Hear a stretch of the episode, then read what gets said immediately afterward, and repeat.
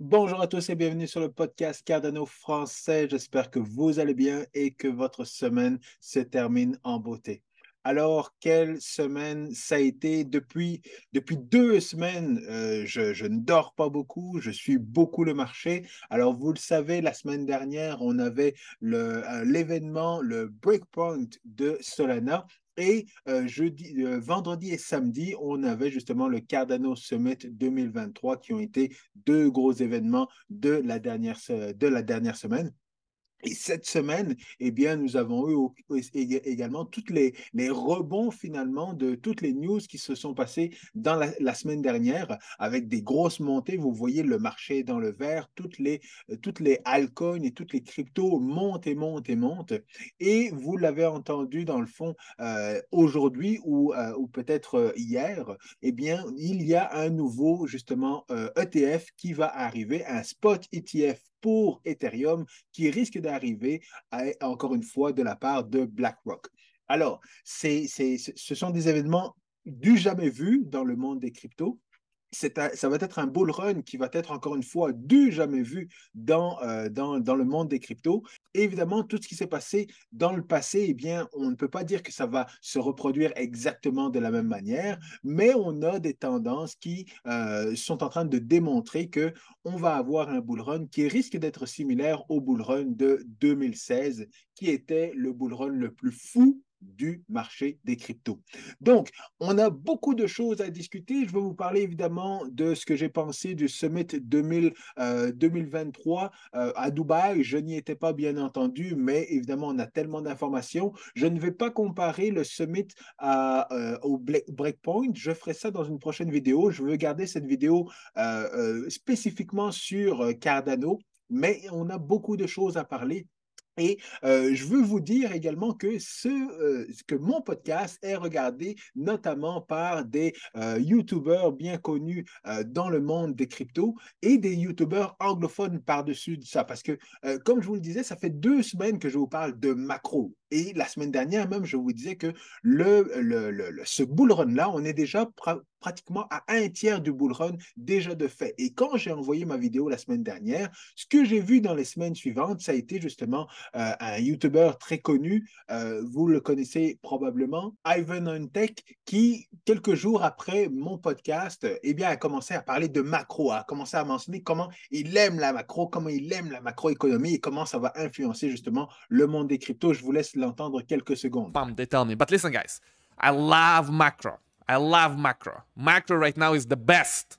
Macro right now is the best possible for Bitcoin. Alors, vous voyez, c'est ça. Donc, quelques semaines après que je fasse mon podcast et que je vous parle de macro pendant deux semaines, eh bien, c'est repris évidemment par des YouTubeurs euh, anglophones. Même chose, comme je vous le disais, au niveau du prochain bull run. Et là, ce n'est pas euh, Ivan Antec qui en parle, c'est Ran Yuner que j'avais connu euh, il y a quelques années au Cardano Summit, euh, un des premiers Cardano Summit, qui là maintenant mentionne que justement, on est à 26% et 26% depuis, il a, il a mis à jour euh, ces, chiffres, mais qui mentionne que justement, on est déjà à plus de 30% dans ce bull run-là. Le bull run que je vous dis justement que, euh, qui a commencé déjà depuis le début de l'année 2023. Donc, si vous aviez commencé à investir au début de l'année 2023, même novembre, moi je vous ai dit à partir de janvier qu'on était parti dans un bull market, eh bien, vous auriez quand même fait un sacré gain et Bitcoin est en feu et pas à peu près.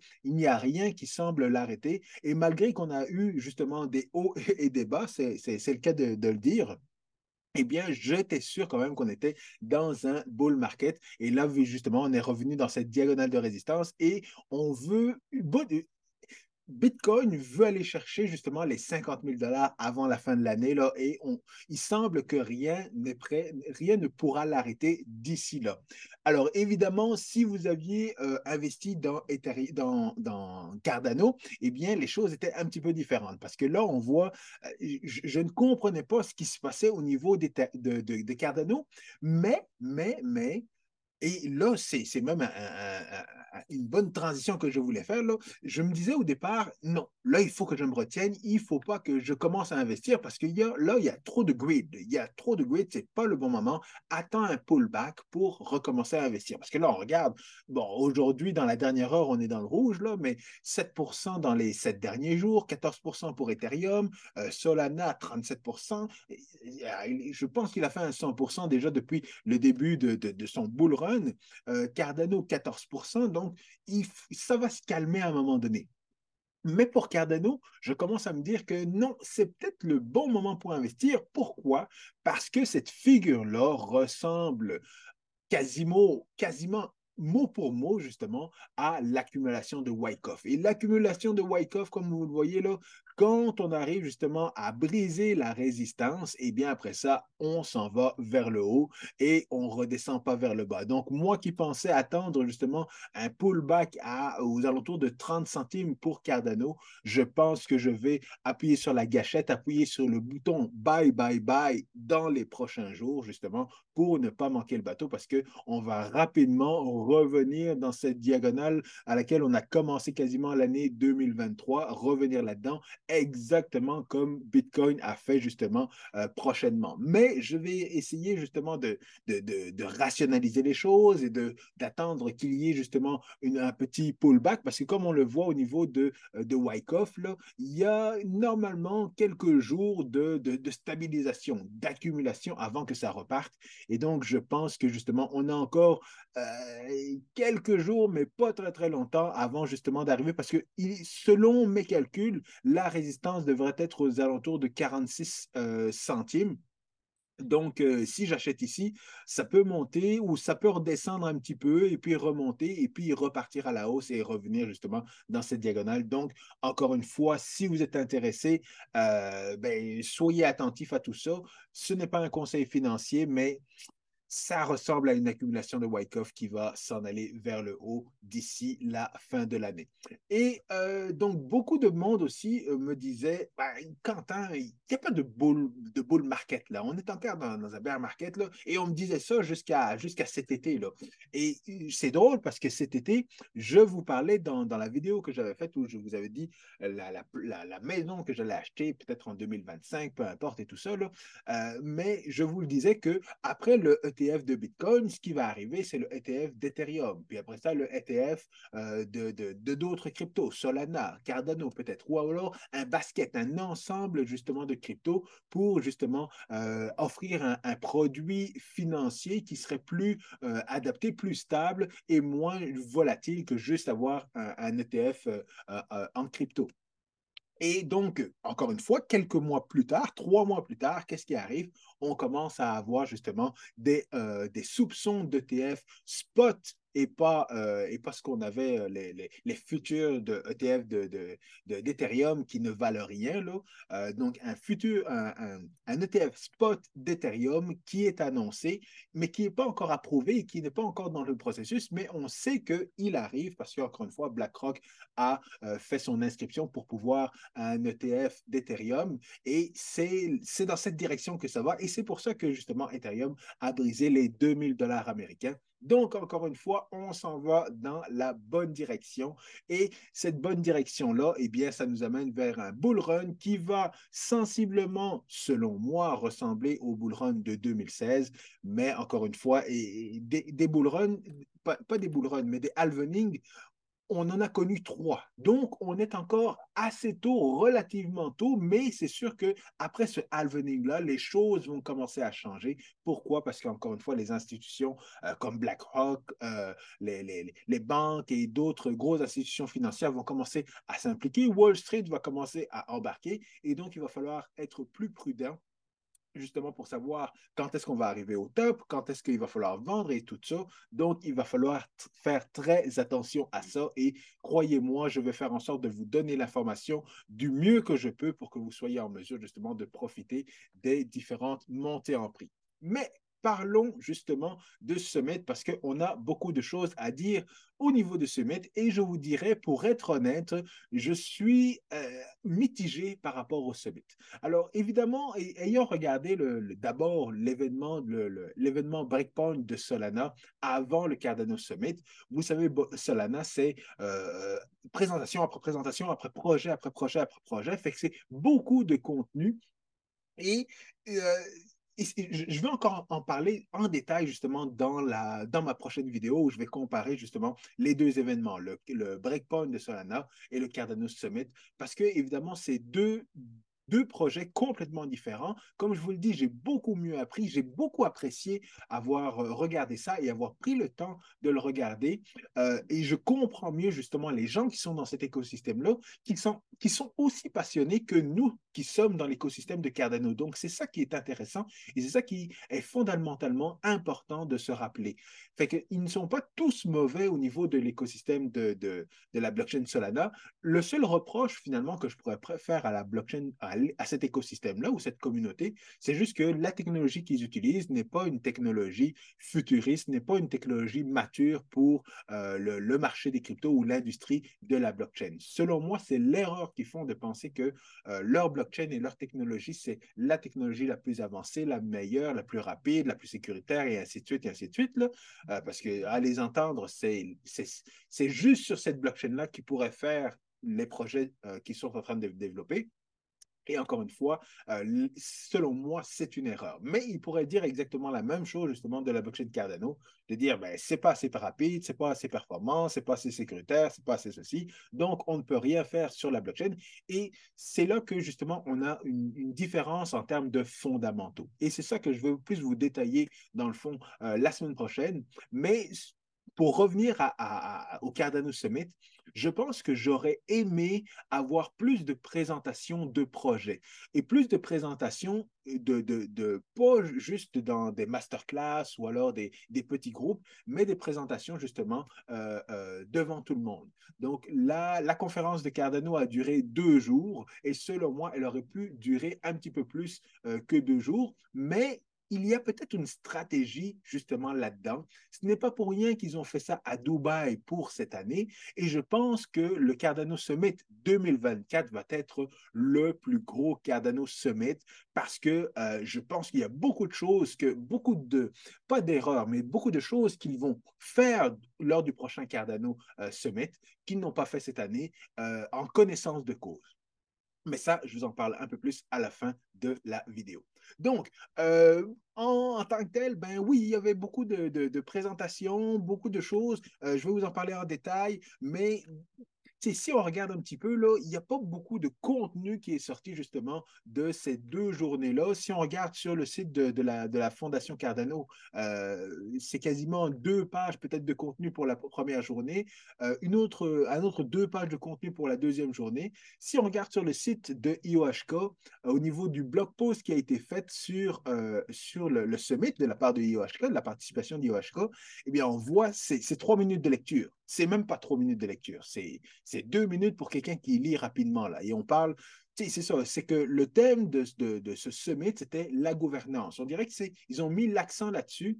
Donc, de faire, c'était comme un écosystème qui était encore un écosystème de l'âge de, euh, de, de ben, pas de Voltaire, mais de l'âge de, de, de Shelley euh, ou de, de Gauguin, où il fallait encore montrer, présenter, que la Fondation présente euh, des choses, que euh, IOHK présente encore une fois euh, les, différentes avancées au niveau de Bachot, au niveau de Mifril, au, niveau de, de Marlowe. Donc, c'était encore des présentations de la part des, des gros joueurs, justement, dans l'écosystème de Cardano. Mais j'aurais voulu que ce soit plus qu'il y ait plus de présentations de la communauté et des différents projets je pense que ça a manqué un petit peu, mais encore une fois, je pense que c'était calculé euh, parce que même si on n'a pas eu ces projets-là, évidemment, le TVL de Cardano a monté en flèche, euh, euh, la blockchain, le, prix de EDA a monté en flèche. Donc finalement, le résultat était quand même là en termes d'appréciation au niveau du prix, même si justement, c'était pas comme Breakpoint où là, c'était présentation après présentation après présentation et c'était pas des longues présentations, c'était des 15 minutes. Donc, euh, donc voilà un petit peu ce que j'ai pensé, euh, mais malgré tout, évidemment, la plus grosse annonce euh, du, du summit, c'était évidemment Midnight, donc, et qui a introduit justement les chaînes partenaires au niveau de la blockchain Cardano, mais évidemment, ce qu'il faut bien retenir, et c'est bien écrit en rouge ici, là, ça arrive ça arrive, OK. Donc, c'est sûr que l'année prochaine, en 2024, là, ce sera probablement pas encore là. Euh, ça va nous demander encore du temps et puis on va avoir des euh, when, Partner Chain, euh, When Midnight et, et, ainsi de suite là. Mais euh, en tout cas, c'était la stratégie, dans le fond, de toujours nous donner quelque chose à, attendre au niveau de la blockchain. Parce que dans l'industrie de la blockchain, là, on, sort quelque chose aujourd'hui, mais il faut avoir quelque chose sur lequel la, communauté va saliver encore une fois dans les prochaines années. Et donc là, euh, on avait Voltaire, mais Voltaire, c'est pas si intéressant que ça. la gouvernance, c'est pas, pas si intéressant que ça. Il faut, qu'on soit honnête. Là. Donc, euh, oui, Voltaire, c'est bien, puis il va y avoir Catalyst et il va y avoir d'autres choses, puis il va y avoir de la trésorerie, puis Intersec et tout ça, là, mais c'est pas très excitant. Là. C'est vraiment pas sexy. Mais partner chain, avec justement des sidechains, avec euh, des partenaires avec euh, d'autres blockchains pour ramener du TVL et tout ça. Quand je me suis réveillé à 4 heures du matin pour juste écouter le, white, euh, le whiteboard de, Charles Skinson à 4 heures du matin. Ça a duré, ben, pas une heure, là, mais à 5 heures du matin, je mettais mon t-shirt Huddle et j'allais justement commencer à pousser au gym là, parce que j'étais tellement, tellement surexcité par une vidéo, une conférence que j'ai vue dans l'écosystème de, de, Cardano, alors que j'en avais vu euh, je ne sais pas combien euh, au niveau de Breakpoint, là, puis ça ne m'avait pas fait. Euh, j'avais juste des questions au niveau de Breakpoint, mais au niveau de Cardano, même si ce n'était pas ce que je m'attendais à avoir, juste la présentation de Charles Skinson m'a pompé pour que j'aille commencer à, à, me muscler et à motiver et à montrer à tout le monde que je suis un hodler de, de, de, de Cardano. Donc voilà. Mais euh, je ne veux pas trop en parler non plus, justement, de, de, partner, de chain puis de, euh, de, de, tout ça. Vous avez entendu Midnight. Ce que je vais faire, c'est que je vais encore regarder quelques vidéos parce qu'il y, y a, pas mal de vidéos qui sont en train de sortir, pas mal d'explications également qui sortent au niveau de Midnight, de, euh, de, de, comment ça va se structurer, comment, ben, on sait qu'il va y avoir deux tokens au niveau de Midnight, il va y avoir un airdrop Wow, ça c'est sexy et c'est quelque chose qui fonctionne. Le airdrop va faire en sorte que tout le monde va vouloir acheter du, euh, du, euh, du, des EDA pour faire, ça va faire évidemment monter le prix des EDA, mais qu'est-ce que ça va faire par la suite? Ça va le faire descendre. Fait que ça, ça va être une stratégie de pump and dump qu'il va falloir euh, faire attention, mais tant qu'on le sait, eh bien, on va continuer d'accumuler le plus d'EDA possible et finalement, on le revendra si jamais on veut le revendre. Mais pour avoir le plus de, de airdrop, dépendamment de comment ça va se passer, plus on a des DA, plus on a de airdrops, ça se peut que ça se passe comme ça, ça se peut que ça ne se passe pas comme ça, à voir mais évidemment, euh, je veux attendre un petit peu plus euh, avant de vous donner plus d'informations qui vont être vraiment exactes au niveau de Midnight avec Babelfish, euh, Minotaur, qui est le, gros protocole de Cardano.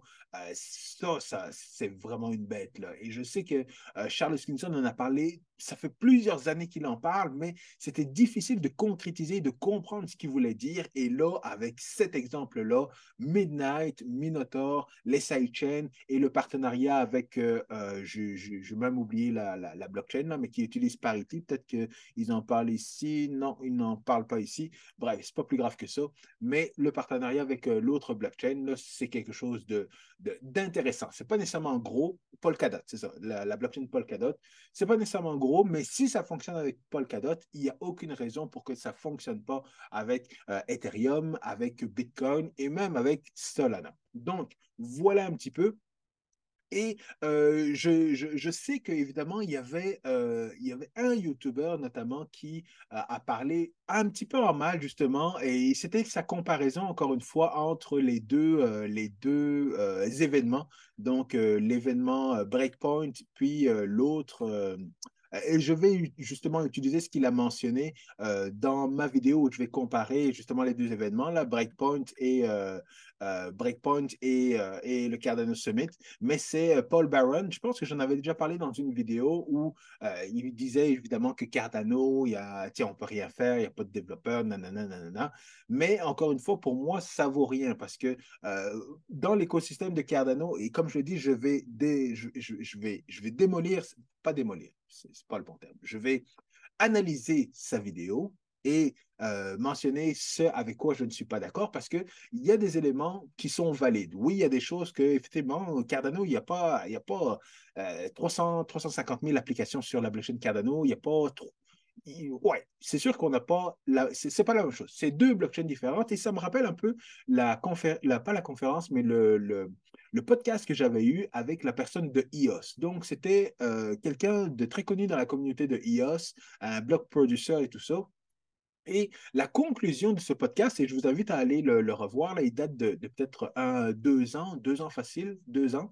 Euh, et, mais la conclusion, dans le fond, lorsqu'on comparait EOS à Cardano, on réalisait que EOS n'était pas une troisième génération de blockchain. EOS ne s'en foutait de, de, Bitcoin, de la manière dont Bitcoin a été fait, a été euh, créé. EOS se foutait de, de, Ethereum, deuxième génération des, des contrats intelligents, d'analyser la première génération, la deuxième génération pour offrir une troisième génération de blockchain basée sur les deux premières générations. EOS s'en fichait. Tout ce qu'il voulait, c'était avoir des transactions qui ne coûtent rien et qui sont rapides. Et c'est la même chose sur la blockchain euh, Solana. Il faut que ça coûte le moins cher possible et que ce soit très rapide, mais on ne veut pas reproduire ou on ne veut pas analyser ce qui s'est passé dans les deux premières blockchains. Donc, encore une fois, c'est euh, ce dont je vais parler justement euh, la semaine prochaine dans ma prochaine vidéo. Revenons encore au sujet justement de, de, du Cardinal Summit. Alors, je l'ai dit, la grosse nouvelle du Cardano Summit, évidemment, c'était justement euh, Midnight et le nouveau framework qui va nous permettre justement d'avoir euh, différentes sidechains sur la blockchain Cardano. Et ces sidechains-là, dans le fond, vont, euh, ramener justement des frais d'utilisation pour les, les SPO et justement des, et ceux qui vont avoir délégué au SPO ben, vont aussi avoir justement des frais de transaction, pas des frais de transaction, mais des, des, revenus de, de valider les transactions pour ces différentes blockchains-là. Donc, c'est vraiment super et je vous amène plus d'informations là-dessus. Ce que j'ai trouvé intéressant également, c'était justement le USDM, euh, donc cette nouvelle, ce nouveau stablecoin qui euh, va être lancé le 19 décembre, déjà dans plusieurs États aux États-Unis. Donc, les États aux États-Unis, c'est un gros marché. Et ce qu'il y a de bien, la présentation était vraiment très mauvaise. La personne qu'ils ont envoyée pour faire la présentation, c'était pas pas la meilleure personne là, mais c'est pas plus grave que ça. Elle a quand même pu, euh, elle a quand même été en mesure de, faire passer le message. Mais ce qui est intéressant, encore une fois, c'est que ça va être un stablecoin basé sur des modèles les plus simples des stablecoins, donc backé un pour un avec un dollar de stablecoin, un dollar dans un compte en banque. Oui, c'est centralisé, non, c'est pas, euh, oui, c'est pas parfait, mais c'est quelque chose, c'est un modèle qui fonctionne. Et d'ailleurs, euh, IOHK, justement, a investi euh, dans un groupe, pas dans un groupe, mais dans une, dans un, pas un secteur, mais ils veulent développer le secteur des stablecoins. Alors, ils veulent miser sur, justement, la, régulation, ils veulent miser sur les services qu'on peut offrir, le banking, le lending, pas l'identité, mais le, les, les taux d'intérêt et tout ça. Ils veulent développer un écosystème et encore une fois, lancer, des, des, startups, donc lancer des, spin-offs qui vont justement s'occuper de faire grossir euh, le, le, marché des stablecoins sur la blockchain Cardano. Mais le premier joueur, justement, va être USDM. Euh, et je pense qu'ils ont, ils ont une belle roadmap en tout cas. Donc, on va croiser les doigts pour que justement ça puisse fonctionner. Mais c'était une très, très bonne nouvelle au niveau euh, justement de, de, du sommet de Cardano. Alors, au niveau de la gouvernance, beaucoup de discussions, beaucoup de, de présentations aussi, et euh, une différence au niveau du, du, prochain euh, fonds, comment ça va se passer? Ben, ils vont enlever le, le downvoting. Donc, faire en sorte de dire qu'un projet, je, je, leur, je leur tire des points ils veulent enlever ça parce que euh, ben, c'est un petit peu comme les, dislikes. Là. C'est, c'est, c'est ça. moi, moi-même, je suis pas. Je comprends pas pourquoi ils avaient mis ça à la base. Là. Euh, les gens qui, on perd pas du temps pour mettre un projet sur Catalyst, donc je vois pas pourquoi on devrait le, enlever, enlever des votes par rapport à ça. Euh, mais évidemment, ce sont, ils ont, c'était au niveau de la gouvernance, là, c'était des, présentations qu'on connaissait déjà sur CentralNet, Intersec et ainsi de suite. Là, donc, c'était si on suit le projet Cardano euh, depuis euh, les, six derniers mois, on n'a pas appris grand-chose sur la gouvernance euh, au niveau de, du Cardano Summit. Les autres choses qui ont été, les autres sujets de discussion, il y avait quand même des bonnes discussions sur l'adoption de la blockchain avec l'éducation, beaucoup d'éducation qui ils ont mis de l'avant sur l'éducation, notamment Emergo, Emergo, c'est un autre cas, je vais vous en parler dans quelques minutes, mais également sur euh, la communauté. Et il y avait des bons débats sur le Web3, la communauté, les régulations. J'ai beaucoup aimé euh, le, panel qu'il y a eu sur la régulation. C'était très, très, très intéressant. Euh, les, personnes légales qui, on avait une personne de, de l'Europe, une personne de, des États-Unis et la personne de l'Asie ne s'est pas présentée, mais ça, c'était vraiment une super présentation. Euh, évidemment, la présentation de Charles Hoskinson. La fin de, la, dernière présentation sur 2024, euh, je, sentais que ça allait pas très, très bien, là, mais bon, c'était quand même intéressant. Euh, mais donc, dans les autres sujets, les sujets dont on n'a pas assez entendu parler durant l'année, notamment de la, de la euh, Fondation Cardano, c'est Bloxbean. Alors, Bloxbean, dans le fond, c'est euh, un framework, donc un, environnement de développement qui, qui vous permet, dans le fond, euh, de, d'avoir une blockchain sur votre poste à vous. Donc, c'est différent d'un testnet. Pourquoi? Parce qu'un testnet, on interagit avec des, des, gens de la communauté sur cet environnement. C'était vraiment un environnement qui est un testnet, qui est l'équivalent de, de la blockchain en production. Et alors que justement, quand on a un environnement local sur son ordinateur, eh bien, on est le seul SPO et on peut simuler d'autres SPO, mais tout se passe localement sur notre ordinateur. Donc, c'est l'équivalent de, ganache. En tout cas, c'est un petit peu technique, là, mais ce sont des, fonctionnalités qui vous permettent de tester une blockchain localement sans interagir avec euh, justement euh, euh, tout l'écosystème dans un testnet. Et ce sont, il y, a, beaucoup de fonctionnalités intéressantes, comme il y a le Store. Le Store, ça vous permet justement de faire une recherche ciblée au niveau de la blockchain dans un intervalle de temps. Alors, au lieu de rechercher, mettons, quelles sont toutes les transactions qui ont été faites sur la blockchain pour telle adresse, et eh bien, ça permet de dire quelles sont toutes les transactions qui ont été faites sur la blockchain euh, avec telle adresse dans ce laps de temps-là. Et là, vous ciblez votre recherche, c'est beaucoup plus efficace, notamment pour les EDA handles. Donc, si vous voulez rechercher c'est quoi les, euh, les transactions qui ont été faites par ce EDA handles, eh bien, il ne faut pas scanner toute la blockchain, on va juste scanner le EDA handle, le EDA handle et euh, avoir toute l'information. Donc, c'est des choses quand même, des fonctionnalités très intéressantes pour les développeurs, mais que dont j'avais j'avais jamais entendu parler avant le summit, euh, et notamment de la Fondation Cardano. La Fondation Cardano a aussi mis euh, sur place une fonctionnalité qui permet, dans le fond, de,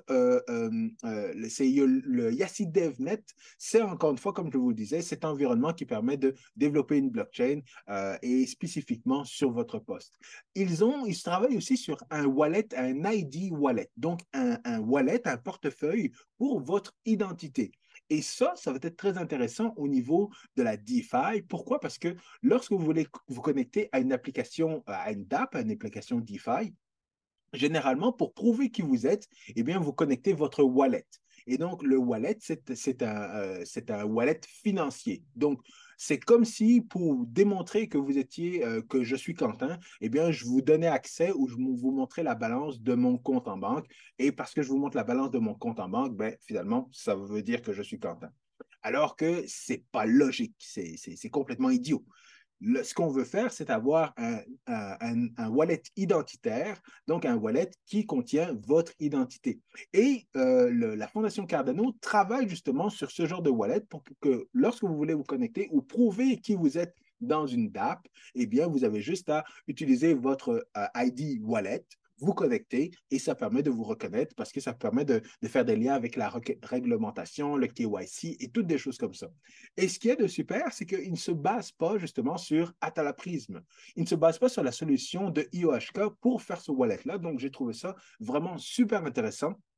Malheureusement, ils n'ont pas fait de, démo, mais ceux qui étaient là normalement, ceux qui étaient là à la dernière, euh, au dernier summit euh, en Suisse, eh bien, c'est ce qu'ils ont utilisé comme système de vote. Alors, c'est sûr, c'était un petit peu boiteux parce que euh, y avait le ID, il y avait l'application, puis l'application, il y avait un double facteur avec Discord, mais tout le monde n'était pas vraiment à l'aise avec Discord, mais tout le monde ne voulait pas avoir de double authentification avec le cellulaire parce qu'ils ne voulaient pas donner leur numéro de téléphone, fait que c'était assez compliqué.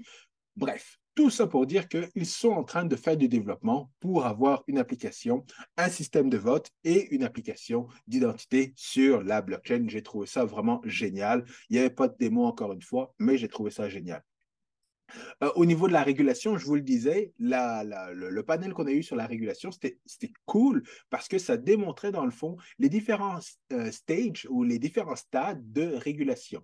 La première, le premier stade que les différents, euh, les différents continents vont avoir, c'est de savoir, bon, ben, apprendre c'est quoi la technologie, décider si les lois actuelles conviennent à cette technologie-là, ou alors décider de faire des nouvelles technologies. Premier stade, deuxième stade, troisième stade. Et euh, aux États-Unis, ils sont entre le premier stade et le deuxième stade. Mais en Europe, ils sont entre le deuxième et le troisième stade. Donc, de dire, OK, il y a certaines règles qu'on peut appliquer par rapport justement euh, à la blockchain ou euh, au, au, digital asset.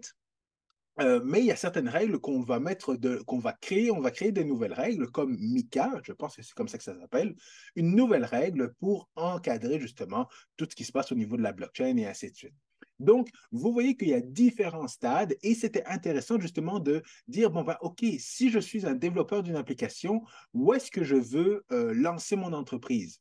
Est-ce que je dois lancer en Europe où on est plus avancé ou alors est-ce que je dois rester aux États-Unis ou aller en Asie? Et la réponse qui, est ressortie de tout ça, qui était très intéressante, c'est que ça ne change rien que vous soyez en Europe et que vous lancez une DAP en Europe ou un, un, exchange ou peu importe, ça ne change rien parce que la régulation va encadrer votre compagnie. Mais les utilisateurs de votre application, eh bien, tout ça, c'est l'encadrement du pays où se trouvent les, utilisateurs de votre application. Et c'est pour ça que justement, euh, Binance, qui n'est pas une compagnie aux États-Unis, se fait poursuivre par euh, les, le régulateur américain parce que, soi-disant, Binance dessert des utilisateurs aux États-Unis. Donc, c'est un travail sur plusieurs angles qu'il faut, sur lequel il faut avoir une réflexion. Et ça, j'ai trouvé ça super d'avoir justement cette présentation à ce sujet-là.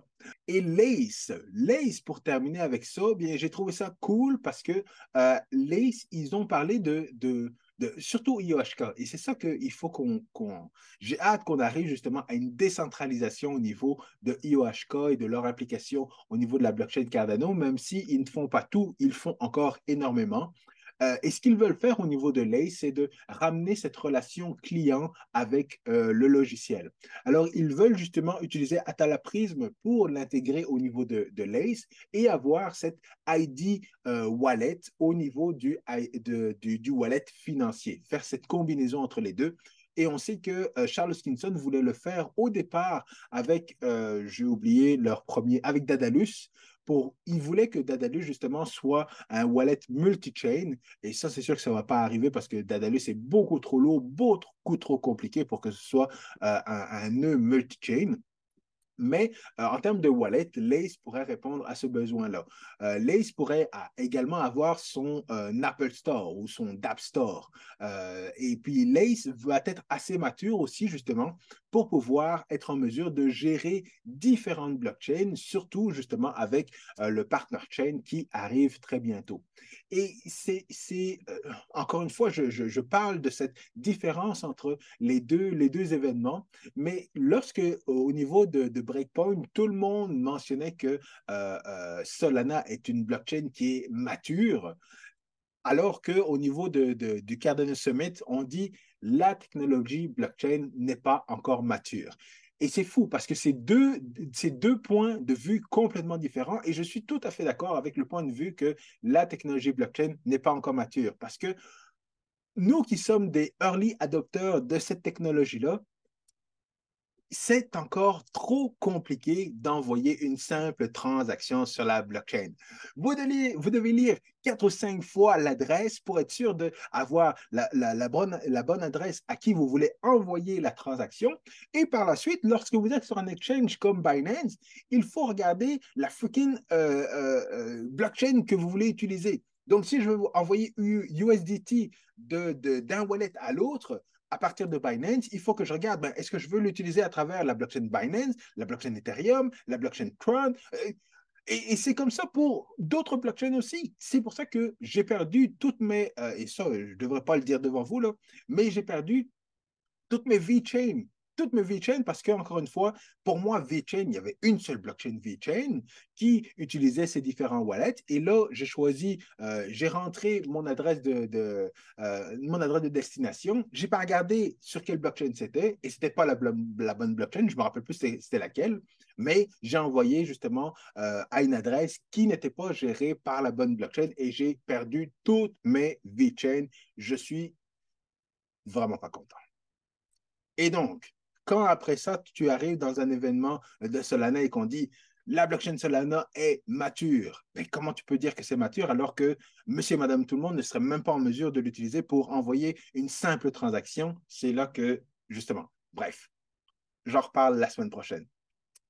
Euh, et et donc, pour terminer, c'était intéressant de voir que justement le Nami Wallet a, été racheté par, euh, euh, par euh, IOHK. Donc, ils vont faire des choses très intéressantes au niveau du Nami Wallet. Le multi-chain, on en a parlé. Le RealFi, le RealFi. Alors, John O'Connor, que j'avais interviewé au, au premier Cardano Summit, lui a parti sa compagnie en Afrique.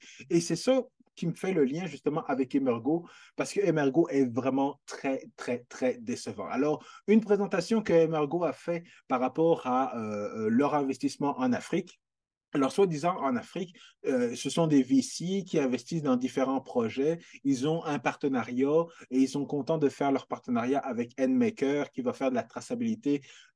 Pour moi, là, c'est c'est nul. C'est vraiment, vraiment, vraiment nul. Et Margot a beaucoup de travail à faire par rapport même à la fondation. Je me rappelle, la fondation au départ était plus que sous terre euh, par rapport à leurs euh, soucis financiers, par rapport à leur implication dans l'écosystème et tout ça mais ils ont rattrapé leur retard. Ils ont une équipe de développement. Comme je vous le dis, ils ont développé pas mal de choses et c'est vraiment super ce qu'ils ont fait au niveau de la, euh, de la blockchain Cardano et de, de, reprendre justement l'organisation des summits. Mais Emergo, euh, la présentation qu'ils ont fait sur l'Afrique, c'est des choses qu'ils ont répétées de euh, plein de, de, de, de, de Aimé, de Charles Skinson. quand je compare par rapport à, à, la fondation Cardano, ben, je vois qu'ils ont sont pas en avance sur la Fondation Cardano, ils sont pas en avance sur IOHK et le RailFi justement en Afrique. Euh, et même USDA, même leur stablecoin est en pause. Et ils ne l'ont même pas encore livré alors qu'un autre projet est capable de le livrer. Donc, vraiment personnellement, je ne sais pas ce que Emergo fait. Euh, les gens dans, la communauté n'ont plus l'air de, n'ont pas l'air d'être fâchés par rapport à ça. Je ne suis pas fâché non, non plus, mais je vous le dis, ils font pas grand-chose. Euh, contrairement justement à RealFi avec John O'Connor qui a parti sa propre compagnie pour pouvoir, encore une fois, euh, euh, continuer justement l'expansion de la blockchain euh, Cardano en Afrique, notamment avec tout ce qui est le, paiement, la liquidité, le banking, le lending, borrowing et ainsi de suite. Là. Donc, encore une fois, c'est un, un spin-off d'une compagnie de IOHK qui devient indépendant et qui continue justement, justement à faire des travaux dans cet écosystème-là. Donc, euh, voilà un petit peu, c'était une vidéo un petit peu plus longue que prévu, mais j'espère en tout cas que vous avez vu que au niveau de la blockchain Cardano, on a eu beaucoup, beaucoup de panels, beaucoup d'informations des, gros joueurs dans l'écosystème. On n'a pas eu beaucoup de présentations euh, de, euh, de différents projets mais je pense que c'est prévu et que ça, ça va être pour l'année prochaine. Alors l'année prochaine, je suis pas mal sûr que justement, on va avoir beaucoup de vidéos sur les différents projets, exactement comme euh, pour Breakpoint, et que ça, évidemment, ça va amener beaucoup d'attractions en termes d'investissement au niveau de l'écosystème de Cardano, parce que justement, ça va démontrer que les projets sont en train de livrer des choses sur la blockchain Cardano et que euh, ça va être bullish parce que euh, fin 2024, on sera normalement vers la fin du bull run, donc la partie la plus existante du bull run. Et c'est là que justement, avoir un gros summit va être très, très, très payant pour ce bull run-ci. Alors, je termine là-dessus. J'ai tellement hâte de vous présenter justement mes deux prochaines vidéos, euh, même les, les trois prochaines vidéos d'ici la fin de l'année. D'ici là, je vous souhaite un bon week-end. À très bientôt. Peace.